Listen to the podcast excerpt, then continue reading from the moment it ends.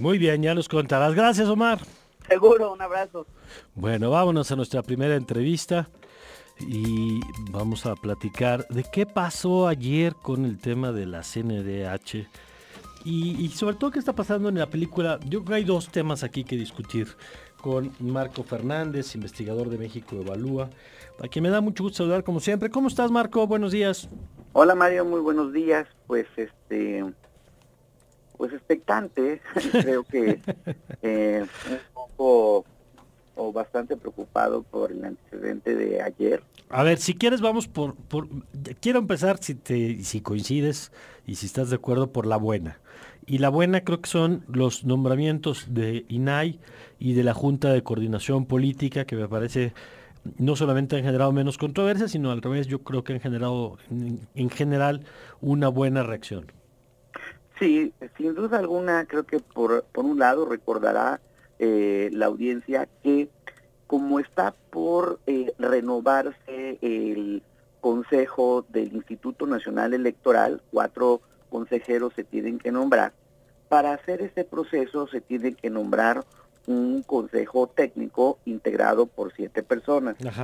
De esas siete personas, Dos de los, de los consejeros tienen que eh, ser propuestas del Instituto Nacional de Acceso a la Información, del INAI, dos eh, de la Comisión Nacional de Derechos Humanos y tres por parte de la Junta de Coordinación Política, que es el órgano político de dirección de la Cámara de Diputados. Que este grupo lo que hace es revisar perfiles e integrar las quintetas de son los cinco candidatos o candidatas para cada una de las cuatro posiciones que se liberan, ¿no?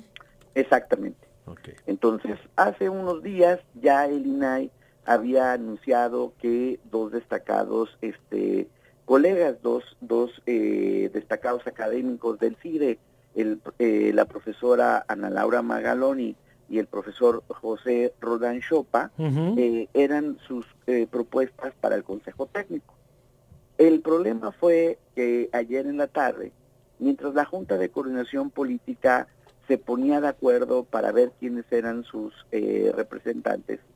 La Comisión Nacional de Derechos Humanos este, manda un oficio eh, a la Junta de Coordinación Política para notificarles en un primer momento que eh, Carla Castris y John Ackerman eran sus propuestas para el Consejo.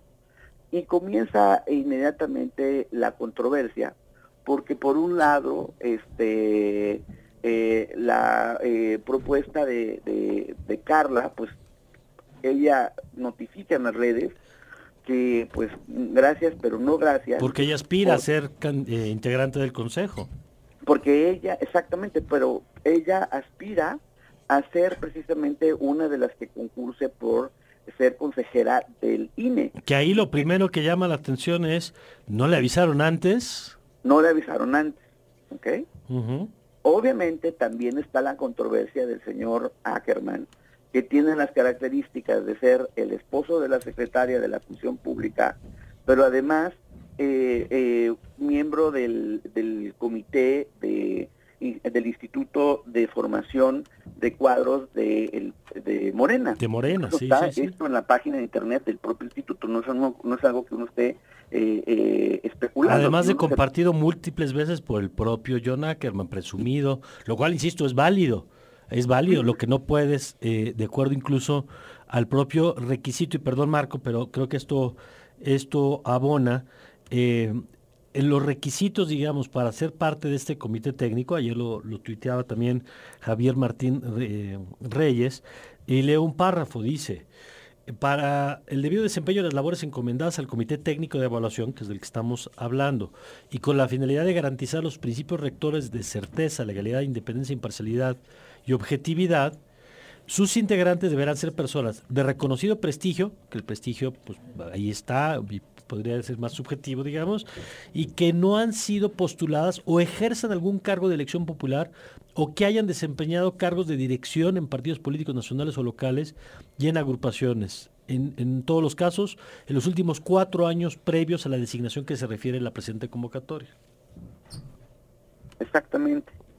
Y es ahí donde, perdón, pero precisamente si lo que buscamos es blindar que en el proceso se haga una revisión muy pormenorizada de quienes aspiran a ser consejeros del INE. No se les olvide, es una función fundamental porque son los encargados de organizar los procesos electorales, de que se cuenten correctamente los votos, de aplicar la ley en caso de que los partidos políticos, por ejemplo, gasten más de lo, de lo debido y lo han hecho en el pasado y por eso han recibido sanciones y demás, pues precisamente tú buscas que quienes sean consejeros tengan eh, la mayor independencia y conocimiento en el tema electoral y la independencia respecto a partidos políticos.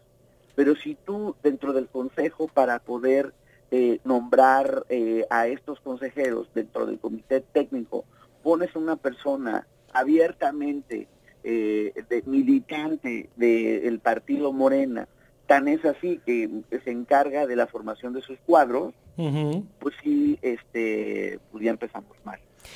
y en la controversia, lo peor es que después pues la titular de la, de la Comisión Nacional de Derechos Humanos, pues faltó a la verdad, porque cuando em, estalla luego, luego el escándalo ante la, ante la, el oficio que manda los, a los diputados, trata de echarse para atrás diciendo, no, no es cierto si nosotros no hemos enviado ningún oficio.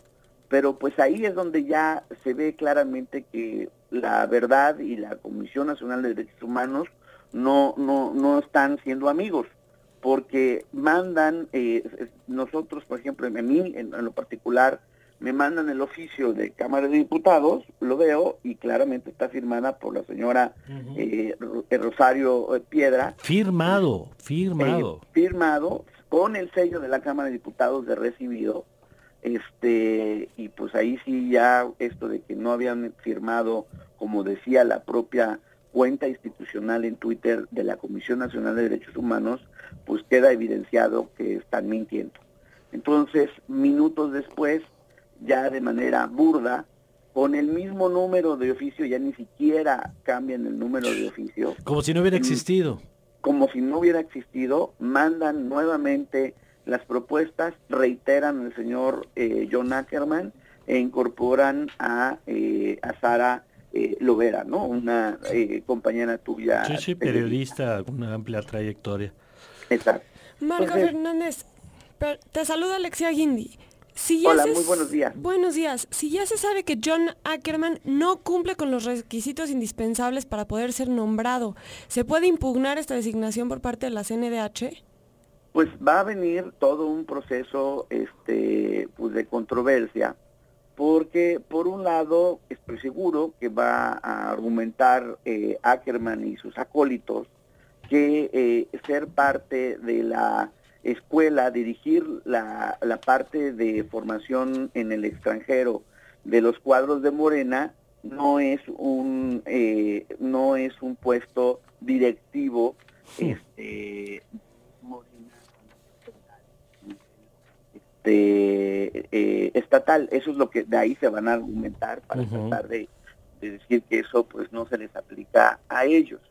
Peor aún, y ahí sí creo que eh, no, no se ha dicho, si bien es cierto que en el caso de los diputados las tres propuestas son también de personas reconocidas, Blanca Heredia, Silvia Giorgioli, la actual presidenta del Colegio de México, y Diego Valadez, sí pues los propios diputados también no abonan. Cuando ellos explícitamente en su convocatoria eh, establecieron en el punto 12, y lo leo, en cumplimiento del compromiso asumido por la eh, decimocuarto legislatura, este, cuarta legislatura, perdón, eh, el Parlamento, eh, se garantizará el Parlamento abierto y por ello todas las reuniones de Ahí te, estamos perdiendo un poquito, Marco. Ahí nada más. nos, puedes leer otra vez lo último, por favor? Sí.